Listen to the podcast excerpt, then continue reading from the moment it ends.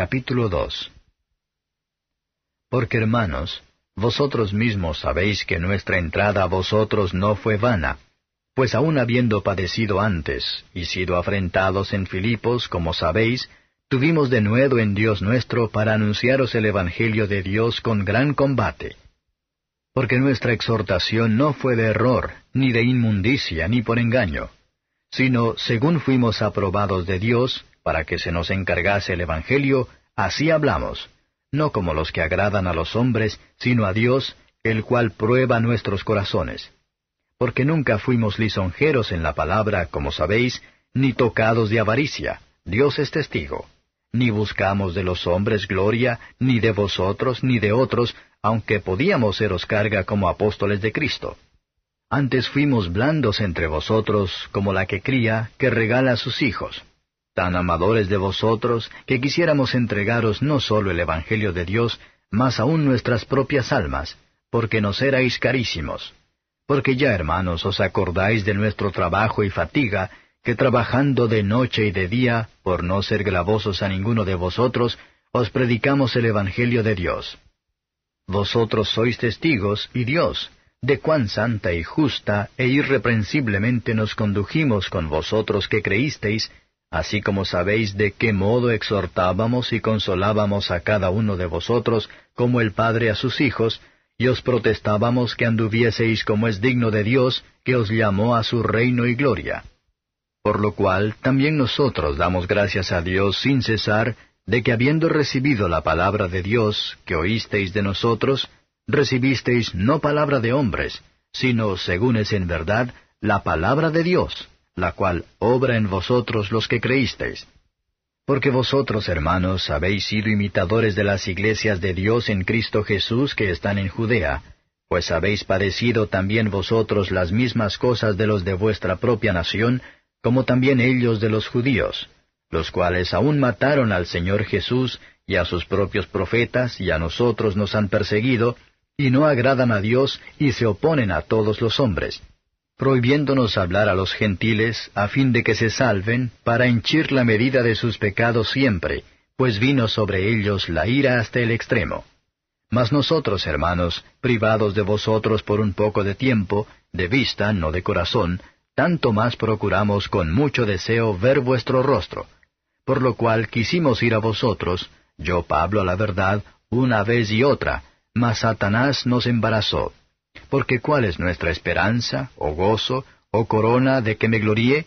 ¿No sois vosotros delante de nuestro Señor Jesucristo en su venida? Que vosotros sois nuestra gloria y gozo. Comentario de Mateo Henry I Tesalonicenses capítulo 2. Versos 1 a 6. El apóstol no tenía diseño mundano en su predicación. El sufrimiento en una buena causa debe afilar santa resolución. El Evangelio de Cristo en un primer momento se encontró con mucha oposición, y se predicó con el argumento, con el esfuerzo en la predicación, y en contra de la oposición. Y como el asunto de la exhortación del apóstol era verdadero y puro, a la manera de su hablar era sin engaño. El Evangelio de Cristo está diseñado para mortificar afectos corruptos, y que los hombres pueden ser colocados bajo el poder de la fe. Este es el gran motivo a la sinceridad, a considerar que Dios no solo ve todo lo que hacemos, pero conoce nuestros pensamientos lejos, y busca en el corazón, y es a partir de este Dios que prueba nuestros corazones, que debemos recibir nuestra recompensa. Las evidencias de la sinceridad de los apóstoles eran, que evitó la adulación y la codicia. Evitó la ambición y vanagloria. Versos 7 a 12. La suavidad y la ternura recomiendan mucho la religión, y son más conformes con el tráfico de la gracia de Dios con los pecadores, y por el Evangelio. Esta es la manera de ganarse a la gente. Nosotros no solo debe ser fieles a nuestra vocación como cristianos, pero en nuestros llamamientos y las relaciones particulares. Nuestro gran privilegio y evangelio es que Dios nos ha llamado a su reino y gloria. El gran deber del evangelio es, que andemos digno de Dios. Debemos vivir como corresponde a los que son llamados con un llamado tan alto y santo. Nuestro gran negocio es honrar, servir y agradar a Dios, y para tratar de ser dignos de Él. Versos 13 a 16 debemos recibir la palabra de Dios con los afectos adecuados a su santidad, la sabiduría, la verdad y la bondad.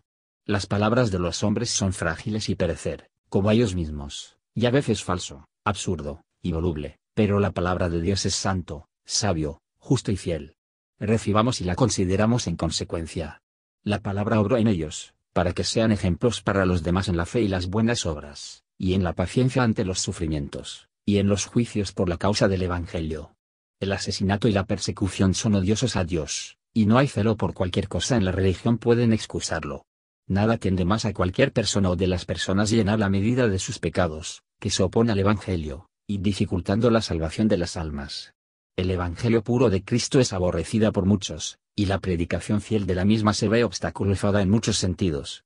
Pero los que no lo quiera el predicar a los pecadores, a los hombres muertos en el pecado, no lo hacen por esto, por favor Dios. Aquellos tienen corazones crueles, y son enemigos de la gloria de Dios y para la salvación de su pueblo, que les niegan la Biblia. Versos 17 a 20. Este mundo no es un lugar donde vamos a ser siempre, o siempre juntos. En el cielo las almas santas se reunirán, y nunca más parte y aunque el apóstol no pudo llegar a ellos todavía, y pensó que nunca podría ser capaz de llegar, sin embargo, nuestro Señor Jesucristo vendrá, nada será obstáculo para eso.